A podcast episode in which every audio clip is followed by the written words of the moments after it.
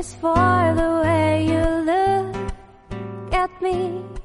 Hola de nuevo, ¿qué tal? Bienvenidos y bienvenidas a este capítulo 3 de este nuevo podcast Slow Aging. ¿Qué tal vais? Espero que todo el mundo muy bien y que hayáis podido escuchar los capítulos anteriores de, de este nuestro podcast y sobre todo que os hayan acompañado y que os hayan hecho pasar un muy buen rato. Eh, la saludo a mi compañera Marta Coy. ¿Qué tal? ¿Cómo estás? Hola Laura, muy bien. ¿Todo bien? ¿Qué tal? Todo bien. Oye, hablamos de cambio, hablamos de mitos alimenticios. Hoy la cosa es que nos vamos al gimnasio. ¿Voy equivocada yo o, o no? ¿O vamos bien? Bueno, sí nos vamos a un gimnasio, pero un gimnasio un poco diferente, ¿eh? No tiene que ver a lo que todo el mundo se imagina como gimnasio, pero que también es, eh, forma parte de un entrenamiento personal que después más adelante hablaremos. Vaya, o sea que no tengo que coger pesas, no me tengo que poner a estirar porque de momento la cosa no va por ahí, ¿no? De momento no. Vale, pues no vamos a ir a un gimnasio al uso, lo que nos, nos, imaginamos, pero es que yo tengo mucha curiosidad por saber a qué tipo de gimnasio nos vamos. Vamos a saludar a nuestra invitada, si te parece, Marta. Sí, Venga, vamos, vamos allá. allá. Irene, Hola, ¿qué tal? Buenos días. Hola Irene, Irene Moreno, Irene Moreno, no Montero, ¿eh? No tenemos Sí. aquí a la ministra de Igualdad, pero casi, ¿eh? Ay, chiquilla, de verdad, mira, me tienes hartita, ¿eh? Todo el mundo equivocándose con Montero. Yo que no, que es Moreno. Irene Moreno, que no- la saludamos desde Almería, ¿qué tal? ¿Todo bien por ahí? Bueno, dentro de las circunstancias, la situación actual, bueno, vamos, vamos, sobreviviendo, sobreviviendo. Sí. De eso se trata, de eso se trata. Atención porque Irene, yo le he pedido que nos diga cuatro cosas para poder presentarla y atención, ¿eh?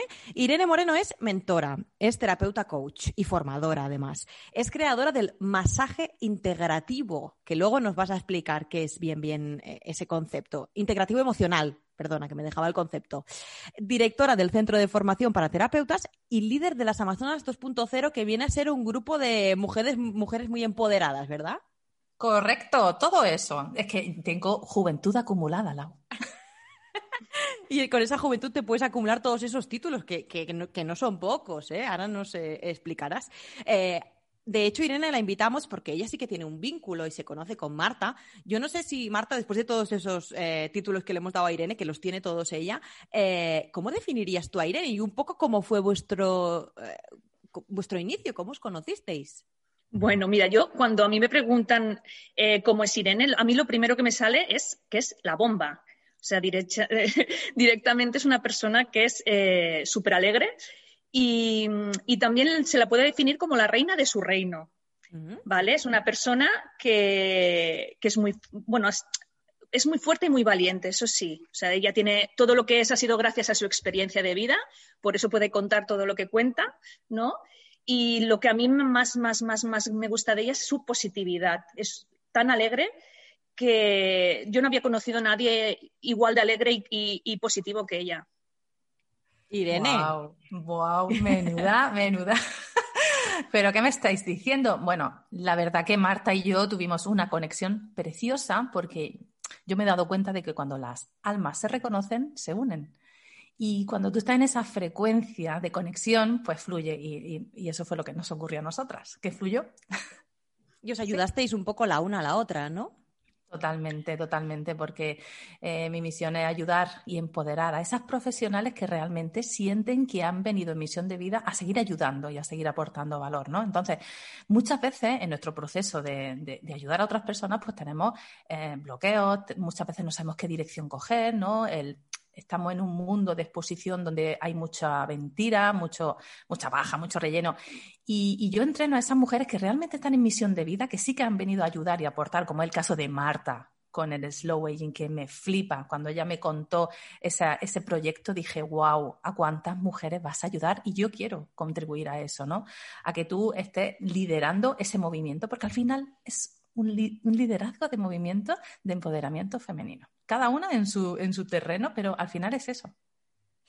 eh, mujeres empoderadas eh, que nos sentimos y nos gusta sentirnos y además es que ah, hemos estado mucho tiempo sin poder utilizar esas dos palabras juntas, mudere- mujeres y, em- y empoderamiento y entonces nosotros como que ya tenemos muchas ganas de activarlo. Eh, Irene, cu- cuéntanos, a ver, vamos a empezar por ese gimnasio emocional, porque hoy nos vamos al gimnasio emocional sin pesas, sin esterilla y, y sin banda de glúteos, ¿no? Un poco. Sí, pero eso no significa que no se sude ¿eh? y se pase mal y se tengan agujetas. El gimnasio emocional es súper importante. ¿Por qué? Partimos de la base de que todos tenemos un músculo que traemos de serie, pero que no trabajamos que lo tenemos atrofiado. Fijaros el primer día cuando vamos al gimnasio y decimos, ¡ay, Dios mío! 20 sesiones y 20 de abdominales y 20 de glúteo, venga, sentadilla. Y chiquilla, hoy estoy agotada. Pues eso pasa con la mente cuando te paras a pensar. Que te surgen agujetas porque es un músculo, el músculo de pensar, que lo tenemos atrofiado porque vivimos en automático. Vivimos en inercia de vida de, bueno, según me va surgiendo la vida, pues voy apagando fuego. Digo, pero no somos bomberos, somos personas que tenemos el control de nuestra vida. Y eso es a lo que yo me dedico, a demostrar a la gente que realmente tú tienes el control de tu vida cuando retomas, cuando te paras, cuando piensas, cuando trabajas ese músculo de pensar y ese es el resumen del gimnasio emocional. O sea, coger ese músculo que está atrofiado de no pensar y pensar quién eres tú, qué puedes hacer para aportarle al mundo, a tu familia, a tu vida, desde pararte a, reconocer quién eres, porque el autoconocimiento es poder. A veces nos da un poco de miedo, ¿no? El tema del autoconocimiento. Y luego otra cosa que te quería comentar es el tema del tiempo, ¿no? Nunca tenemos tiempo para pensar o nunca tenemos tiempo para, ¿no? para pararnos, ¿no? sí, sí, sí, el, gran tiempo, el handicap que tiene todo el mundo. Pues resulta que yo me he dado cuenta que la gente no hace ese, esa gimnasia emocional, no hace esa parada a pensar, porque consideran que no tienen tiempo. Pero ¿qué ocurre cuando la vida le sobrepasa? Cuando la vida te empuja y te llega el agua. El agua está en el cuello, va subiendo, va subiendo, va subiendo y llega un momento ¡ah! que me ahogo. Justo en ese momento, en el momento que de repente ya tienes tiempo. Digo, ah, qué casualidad. Antes no tenía y ahora sí tienes. ¿Qué está pasando? Pues precisamente que la gente no se mueve por inspiración, se mueve por desesperación. Por desgracia, la gente, yo me he dado cuenta de que solamente acude a los profesionales que nos, dedicamos a acompañarlo en ese proceso cuando están en desesperación. Esta mañana justo me ha llamado una chica que dice, o empiezo las sesiones contigo o me tiro por el balcón. Digo, bueno, elige también. Hay que dejarla que ella elija lo que ella prefiera, ¿no? Pero al final es... Mm, a ver, ¿cómo digo esto? Inspirar a las personas y darle este tipo de podcast me parece que estáis haciendo un trabajo espectacular, porque es como unos rayos de luz y de conciencia para que la gente se dé cuenta de en qué situación están, cuál es la historia que se están contando en su cabeza, que no tiene absolutamente nada que ver con la realidad y además le estáis dando soluciones y herramientas para que puedan salir de ahí. O sea que mm, desde mi percepción, wow y enhorabuena por el trabajo y la labor que estáis haciendo. Eh, yo, eh, Marta es quien controla más todo el tema del slow aging, evidentemente, porque es su disciplina, porque ella trabaja en ello. Y yo no sé si eh, las mujeres que están en, una edad a partir de los 34 o 35 años y hasta, pues eso, los 70 o los 80 o, no sé, o los 90 quizá, a, mm, a ver cómo lo explico van a querer ir, van a querer ir al gimnasio emocional, es decir, ¿estamos dispuestas a ir al, gimnasio emocional? O, Lo que yo te decía hace un momento, no es cuestión de edad, es cuestión de situación de desesperación. Entonces, yo tengo en, eh, en la formación una chica que tiene 23 añitos, y resulta que tiene un conflicto con la madre, tiene un conflicto con la pareja, tiene muchísimos conflictos. Entonces no es un tema de edad, es un tema de necesidad. Una persona decide ir al gimnasio cuando se quiere ver bien, ¿verdad? La gente va al gimnasio porque dice, oye, estoy dejando peso, me estoy sintiendo que la, piel se me está aflojando y necesito esa vitalidad y esa energía porque estoy baja de energía. Entonces, por una serie de circunstancias, hay gente que elige a nivel de salud y otra gente que lo elige a nivel físico. Sea cual fuera el motivo, al final todo el mundo se mueve por necesidad. Y por eso el rango de edad da igual, porque la, persona más mm, de más edad que yo tengo es de 64 años. Entonces, wow, que venga una señora de 64 años diciéndome, llevo toda la vida sometida, llevo toda la vida humillándome, cediendo para complacer a los demás para que al final sentirme con la autoestima muy bajita, sentirme que me están utilizando y entramos en un círculo vicioso que mucha gente que nos está escuchando probablemente se sienta en ese patrón. Yo me humillo porque soy complaciente para conseguir que me quieran, que me presten atención, pero luego cuando no recibo lo que realmente yo quiero, que son esas expectativas, me siento frustrada y me enfado muchísimo. Entonces estoy en un patrón de sumisión, rabia, sumisión, rabia, sumisión, rabia. Y en ese patrón poca gente sale. Porque cuando tú te cabreas y dices, es que estoy harta de que sentirme utilizada, resulta de que eh, montan en cólera y después se sienten culpables. Entonces, imagínate, me someto, tengo rabia y luego me siento culpable porque he dicho cosas que han hecho daño a los demás porque no lo he dicho de la manera adecuada. Que yo no estoy diciendo que no haya que decirlo, pero hay que decirlo de la manera adecuada. Y es el gimnasio emocional, aprender a decir no, aprender a comunicar de la mejor manera, de la mejor manera para ti, para no enfadarte y no llegar a ese, a ese límite de sumisión y comentarle al otro cómo te hace sentir esa situación, cómo te hace sentir ese comportamiento. Pero siempre tenemos que hablar desde mí, desde cómo me siento yo, porque el error que yo me encuentro en la mayoría de la gente es que sacan el dedo del juicio. Es que tú me has hecho porque tú haces. Y yo a la gente le digo que el dedito del juicio es una pistola que tú disparas una bala, pero tienes tres que te vienen de vuelta. Entonces, cuidado con el dedo. Atención, señoras y señores, cuando saquemos el dedo del juicio, lo más probable es que la otra persona se sienta que le estás acusando. Y si siente que lo están acusando, lo más probable es que reaccione acusándote a ti. Y ahí vienen los conflictos de siempre. O sea que he contestado a tu pregunta, Lau. Sí, has contestado a la pregunta, sí, sí, sí. Irene, una cosita, con todo esto que estás explicando, eh, sí que es verdad que muchas veces el, darte cuenta que emocionalmente has tocado fondo cuesta un pelín más, ¿no? Que mm, hay como y, eh, somatizaciones en el cuerpo que uno no es consciente, aquel dolor que tengo crónico aquí, aquel dolor que tengo crónico allá, que se empieza por todo esto. Y es exacto. Y que la gente quizás eh, no lo localiza como también un, problema emocional. Esto de aquí viene. De aquí viene tu masaje integrativo emocional. Me gustaría también que, que, explicaras un poquito sobre este concepto. Me encanta que me haga esa pregunta, querida Marta, porque resulta que las personas cuando no son conscientes lo que están pensando, lo que están sintiendo y cuál es e-, esa reacción que están provocando fuera y no son conscientes que la están provocando ellas sin darse cuenta, resulta que tenemos un chivato, un chivato que nos chiva las cosas que se llama cuerpo. El cuerpo, a través del síntoma, nos envía la información de cómo te estás sintiendo tú en cada situación de tu vida. Por ejemplo, hay personas que dicen, llegan a verme y me dicen, hay que ver que tú llevo un dolor aquí en, el cuello, hay que ver, hay que ver el dolor de cuello que no se me va, que me he hecho 30 sesiones de fisioterapia, he ido a acupuntura, he ido al osteópata y no se me termina de ir. Y de ahí surgió el masaje integrativo emocional, que como su propio nombre indica, es precisamente integra la emoción, libérala y el dolor desaparecerá. ¿Por qué? Porque como nuestro cuerpo es un altavoz, a través del síntoma del dolor te está diciendo, warning, warning, hay cosas que no estás diciendo, te estás callando, estás enfadada, estás cabreada. Atención a todas las personas que le duela el cuello. el cuello es, cuando yo tengo rigidez y hago así, pongo el cuello tenso, es porque estoy apretando sin darme cuenta la mandíbula, estoy haciendo así y estoy muy enfadada pero no lo estoy expresando. ¿Qué ocurre? Que cuando tú estás enfadada con una persona, con una situación, con tu jefe, con quien sea, y tú no estás expresando esa, esa rabia, eso se acaba somatizando, porque estoy manteniendo esa tensión de rabia, no la estoy expresando y esa sensación mantenida en el tiempo, un día, otro día y otro día, al final se acaba somatizando. Incluso, fijaros, me he encontrado casos de personas que no han tenido ningún accidente de tráfico y aún así tienen lo que se llama una rectificación cervical.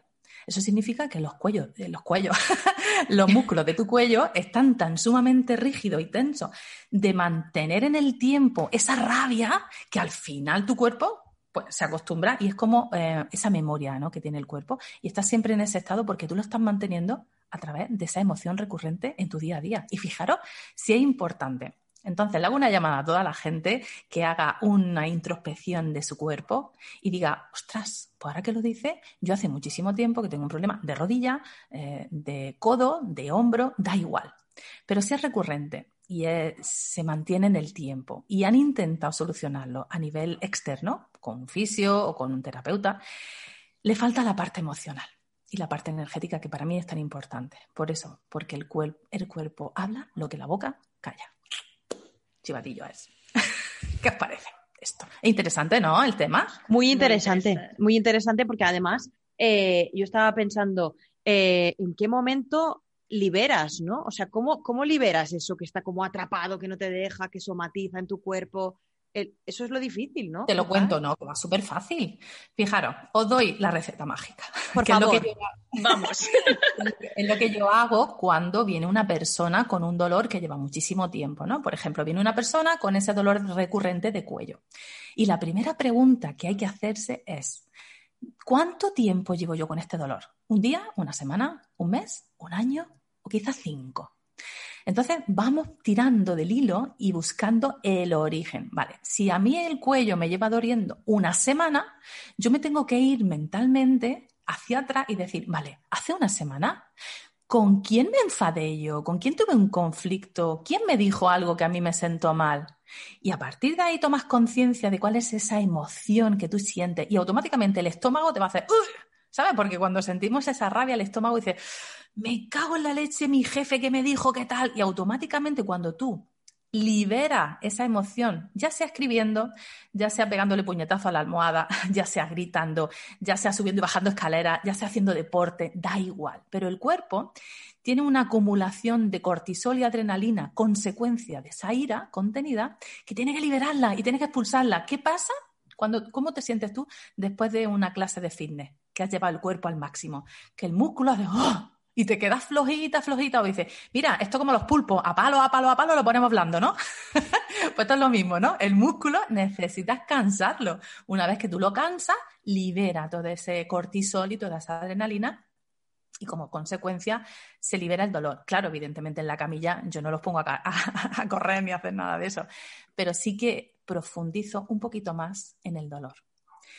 Y mi objetivo es que la persona libere ese dolor a través de la conversación, a través de la comunicación. Y cuando tú has, tocado justo en ese punto de dolor en el que la persona toma conciencia de cómo se sintió de triste, de humillado, de sometida, o cuál fue esa emoción que ella tapó debajo de la rabia, porque la rabia es una tapadera, debajo siempre hay un dolor, ¿no? Cuando tú tocas, liberas ese dolor, y normalmente la gente se emociona, llora y lo habla, automáticamente el dolor desaparece. Y la gente me dice, wow, menuda sesión, has hecho magia. Digo, no, no es magia, es ciencia. es que yo sé cuál es el paso a paso para liberar eso y yo te acompaño en ese proceso, porque ocurre que muchas veces yo ahora te doy la receta y tú dices, vale, yo lo he intentado, pero me cuesta. ¿Por qué te cuesta? Porque tenemos una vocecita que se llama saboteadora interna, que dice, ande va tú, ande va tú a mirar y calla, calla, no, no, no, porque eso te va a doler, calla, calla, que va a doler muchísimo. Y cuando tú, tu subconsciente, ve que algo de lo que tú vas a hacer le va a doler, hace lo posible por hacerte el sabotaje para que no lo hagas. Porque el cerebro no quiere sufrir. Por eso es tan complicado llegar a ese nivel sola o solo. Por eso es importante tener una persona que te acompañe en ese proceso para llegar lo antes posible a ese dolor y que sea lo más rápido posible. ¿Sabes? Que el sufrimiento sea. Como digo yo, un pinchacico nada más, Mari. Va a ser un pinchacillo de nada, no te va a doler, no te va a doler. y desde ese poco sufrimiento, la gente se relaja y se abre. Y en esa apertura, donde hay esa conexión, donde hay esa complicidad, donde hay esa confianza, todo es muchísimo más fácil. Que, Y escucha, Irene, una cosita también en el tema del envejecimiento. Eh, ¿Por qué cuando estamos tristes envejecemos tanto? Buah, menuda pregunta. ¿Cuántas personas conocéis, no? Que, que pasa el tiempo, y a lo mejor habéis tirado sin verla un año, poco tiempo, y de repente dicen, madre mía, se ha echado de año encima. ¿Por qué? Porque esa persona ha pasado una situación dura, difícil, que le ha costado muchísimo esfuerzo el resolver y aceptar esa situación. Por eso salen canas, de repente te salen mogollón de arrugas. Yo digo que las arrugas son como las muescas de una bala en un revólver, ¿no? Son como la- las huellas que va dejando el sufrimiento en el cuerpo. Entonces, cuando tú tienes una situación complicada en tu vida, esa, esa falta de energía que te conlleva, porque tú date cuenta, tú tienes un problema, se te muere alguien, vamos a poner ya un caso extremo, ¿no?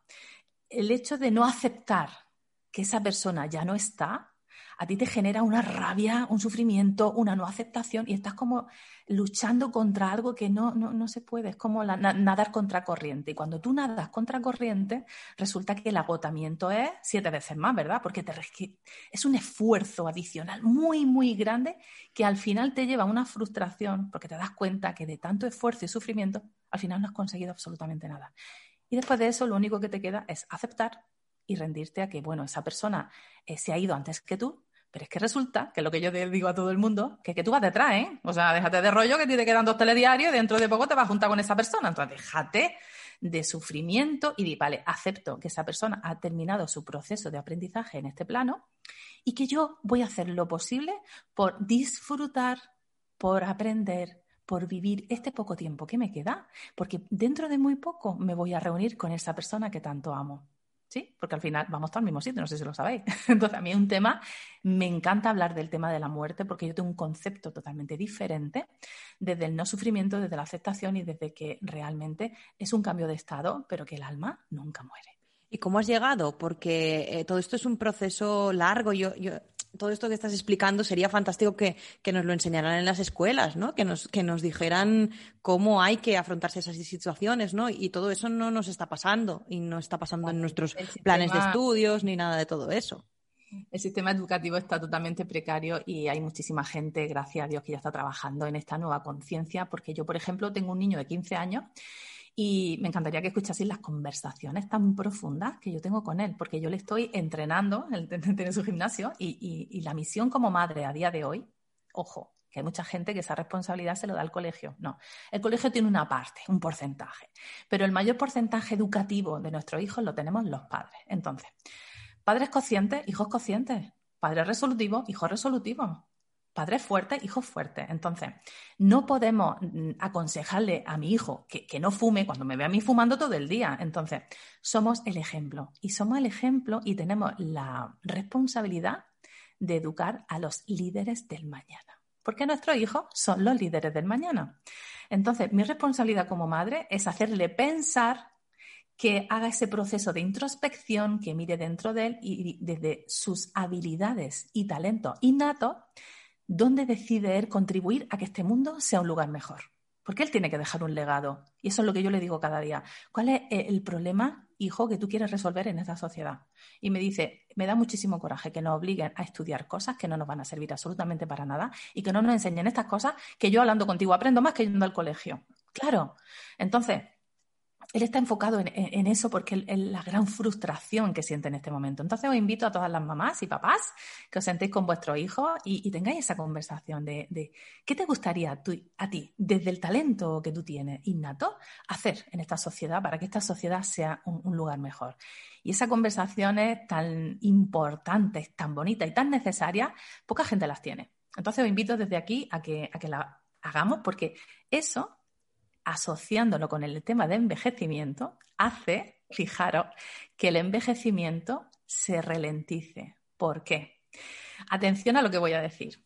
Una persona no envejece cuando se hace mayor. Una persona envejece cuando deja de ilusionarse. Entonces, la pasión, la ilusión, la motivación, el entusiasmo, me da igual que tengas 50, 60, 70, pero si tú sientes que estás aportando algo al mundo, que estás contribuyendo a la gente, a la sociedad, a tu nieto, a tu familia, da igual, aunque sea a dejar tu legado de cómo se hace una buena fabada, me da igual lo que sea, pero algo que tú sabes hacer, que haces como nadie, que me da mucha pena porque se está, se está yendo al traste la, la, cocina tradicional de nuestra abuela y me da mucha pena. Y digo, yo me voy a coger un día a mi madre voy a decir, venga, te voy a grabar todos los vídeos del paso a paso cómo se hacen las lentejas, que me encantan, ¿no?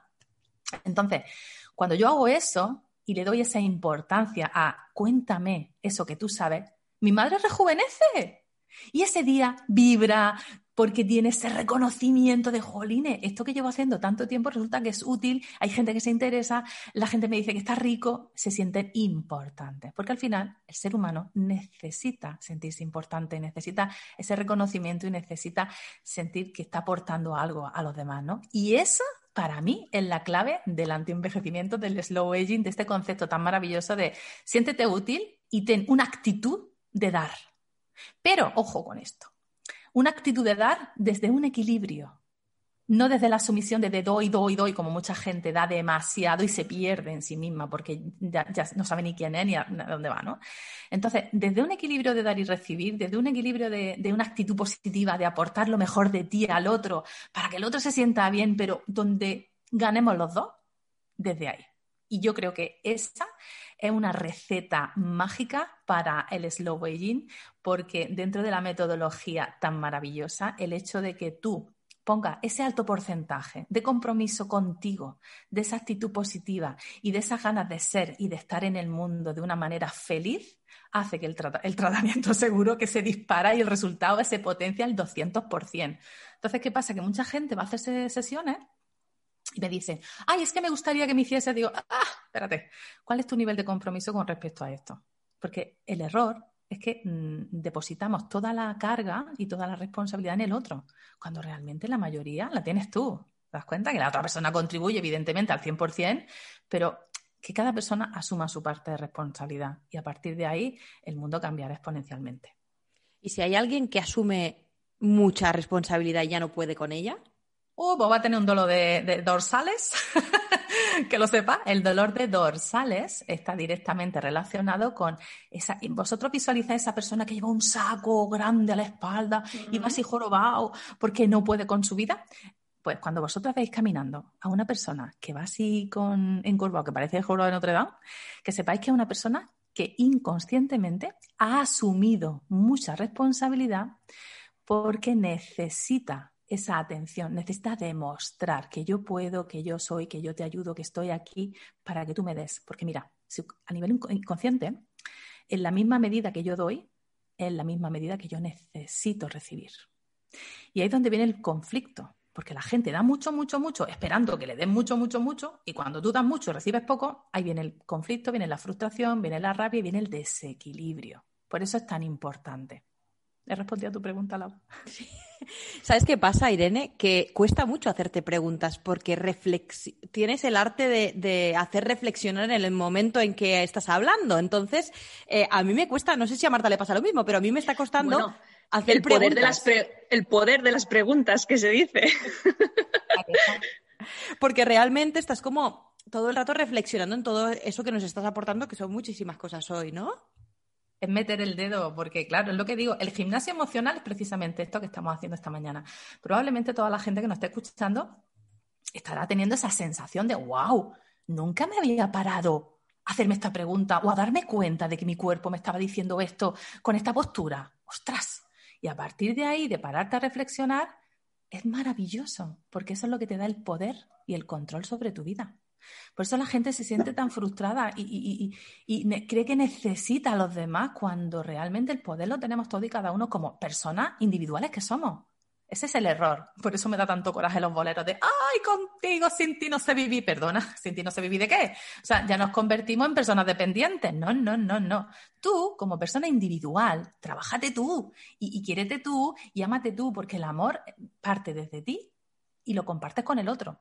Pero si yo no me quiero a mí, ya parte la relación desde la carencia.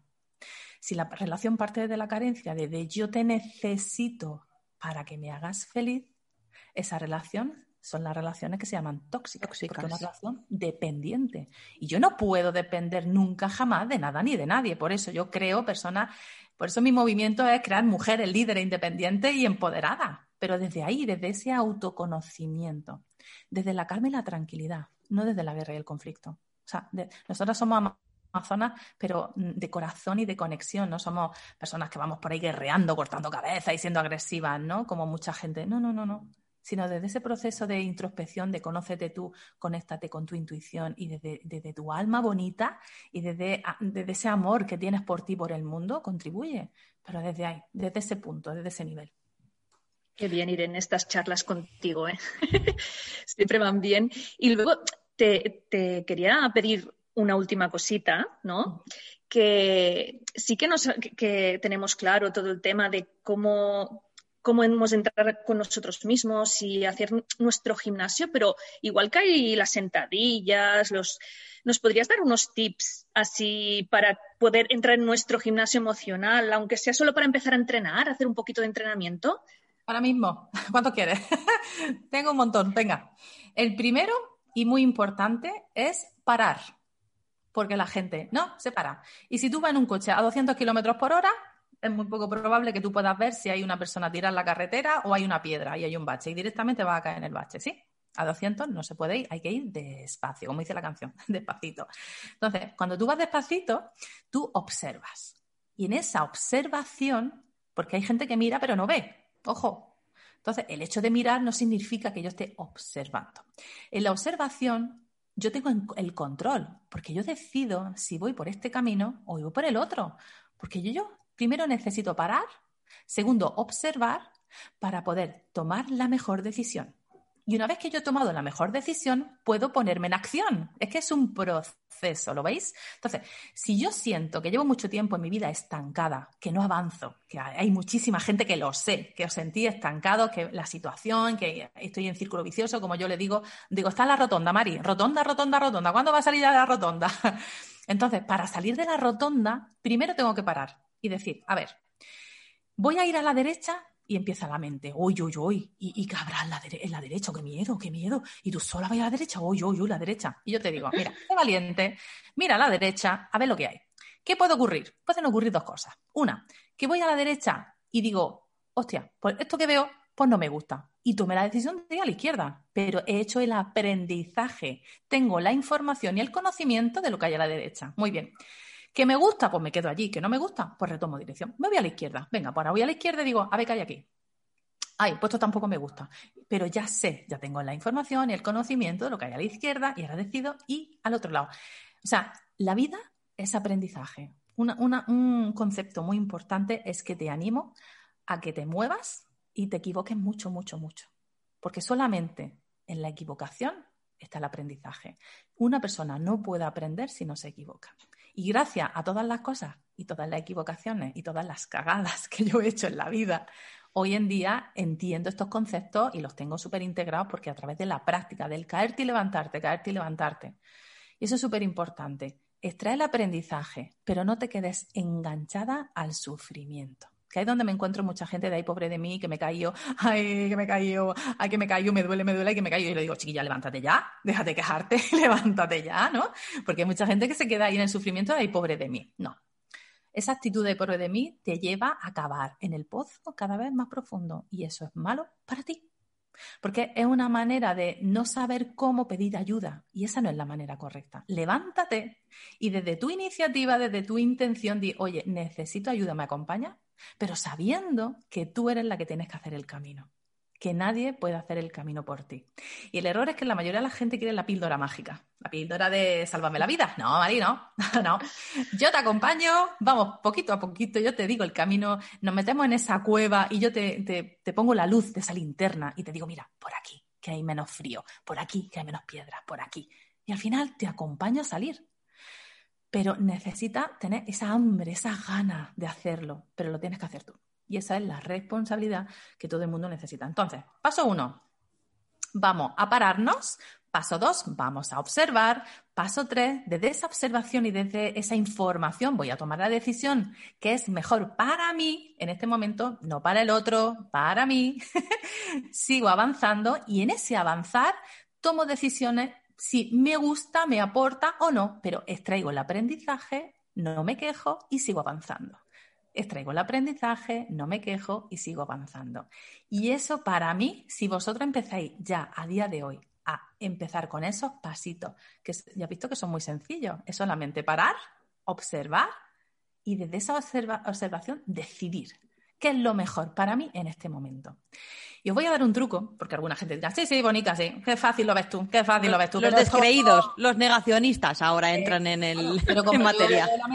como yo leo la mente, yo sé lo que estáis pensando, pues yo ya os digo el truco, claro. Venga, resulta que nosotros mm, de serie nacemos con lo que se llama un GPS. Para para buen coche, para tener un buen viaje, para no perderse en el camino, si tú vas con un GPS, pues no te va a perder, ¿verdad? Bueno, bueno, no sé. Bueno, si, está bien conectado, que no se le va el wifi, muy, bien, te lleva, no te, no te pierdes. Vale, vale. Este GPS viene de serie y se llama intuición. ¿Cuántas veces no han dicho, oye, mira, este fin de semana, ¿qué te parece si vamos a la casa de Pepe a comer una paella? Y automáticamente a ti te da una sensación en tu estómago o en tu vientre que si te apetece te va a dar una sensación agradable. Y si no te apetece, te va a dar una sensación desagradable, como a un pellizco o como una ligera incomodidad. Vale. Os invito a que a partir de ahora, cada pregunta que os hagan o que tú te hagas, no la pienses, siente. Mari, este fin de semana vamos a ir a la montaña y tú sientes en tu estómago si te está diciendo que sí, que es agradable para ti, o si te está diciendo que no, que no es agradable para ti. Y sé fiel y respétate. Porque el problema es que no nos respetamos y como queremos complacer al otro para que no se enfade, pues le digo que sí cuando quiero decir que no. Y si le digo que sí cuando quiero decir que no, pues voy a ir a la sierra ese fin de semana y me, oye, qué malamente me ha sentado la caminata, ¿eh? Oye, qué malamente me ha sentado la comida. Oye, qué cansada vengo. Pero ni en la caminata ni en la comida es que estás haciendo algo que realmente no quieres hacer. Entonces, eso es ser, mm, em, empezar por los cimientos de una reina. Los cimientos de una reina es eso, respetar respetar tu, vida y tu reino y, ser consecuente y hacer lo que te apetece en cada momento y que es lo mejor para ti y no para él. Ay, Irene, se nos acaba el tiempo. Oh. Eh, muchas gracias por todo, de verdad. Eh, yo creo que Marta la vamos a invitar, ¿eh? La vamos a invitar más días a Irene porque la necesitamos, la necesitamos, para que nos refresque las ideas, las imágenes, los sentimientos y las emociones. Irene, muchísimas gracias, te lo agradecemos mucho. Espero que hayas disfrutado mucho de este rato porque nosotras lo hemos hecho, te lo aseguro. mira, me, os lo agradezco muchísimo porque el hecho de darle voz a, esta, a, esta, a estos pensamientos y a estas reflexiones para ayudar en la medida que podamos y contribuir a que la gente se sienta más feliz, o sea, ya merece la pena. Así que muchas gracias por la oportunidad y, mucho éxito porque lo estáis haciendo genial. Gracias. Oye, Marta, menudo descubrimiento, ¿eh? Irene Moreno nos ha ayudado a, reflexionar. No éramos capaces ni de hacerle preguntas porque estábamos inmersas en toda esa reflexión que nos ha servido esta mañana. Esta mañana, tarde, noche, ¿eh? Que no sabemos cuándo nos escuchan. ¿Qué te parece? Eh? Esa fuerza, esa manera que tiene de explicar con tanta alegría y, lo hace todo tan fácil, ¿verdad? Fácil, natural y además que eh, nos ayuda, ¿no? Porque es lo que intentamos eh, trasladar en este podcast, ¿no? Que, que separe un poco el mundo, ¿no? Que vamos a mirarnos un poquito nosotros para poder cuidarnos, ¿no? Y para poder seguir adelante. Oye, con esta conversación vamos a cerrar el episodio 3, el capítulo 3 de este podcast sabiendo ya a quién vamos a entrevistar en el próximo, una entrevista interesante, pero ¿te parece que lo dejemos ahí? Sí. Que la gente se enganche, ¿no? Que la gente espere y luego ya colgaremos alguna pistilla para ver si la gente sabe por dónde vamos, que la gente nos siga, que se descargue esa plataforma, en esa plataforma iVoox, que es gratuita nuestro podcast, Slow Aging, gracias a los que nos escucháis. Y también nos pueden seguir en Instagram, Marta, porque nosotros somos tendencia, ¿eh? hay que decirlo. sí, sí, sí, que nos sigan, que nos vayan siguiendo, que iremos poniendo cositas. Venga, vamos a añadir contenido también a Instagram, slow barra baja, aging barra baja, concept. Marta. Gracias, Irene. Chao. Hasta pronto. Adiós. for the way you look at me. Oh, oh, it's for the only one.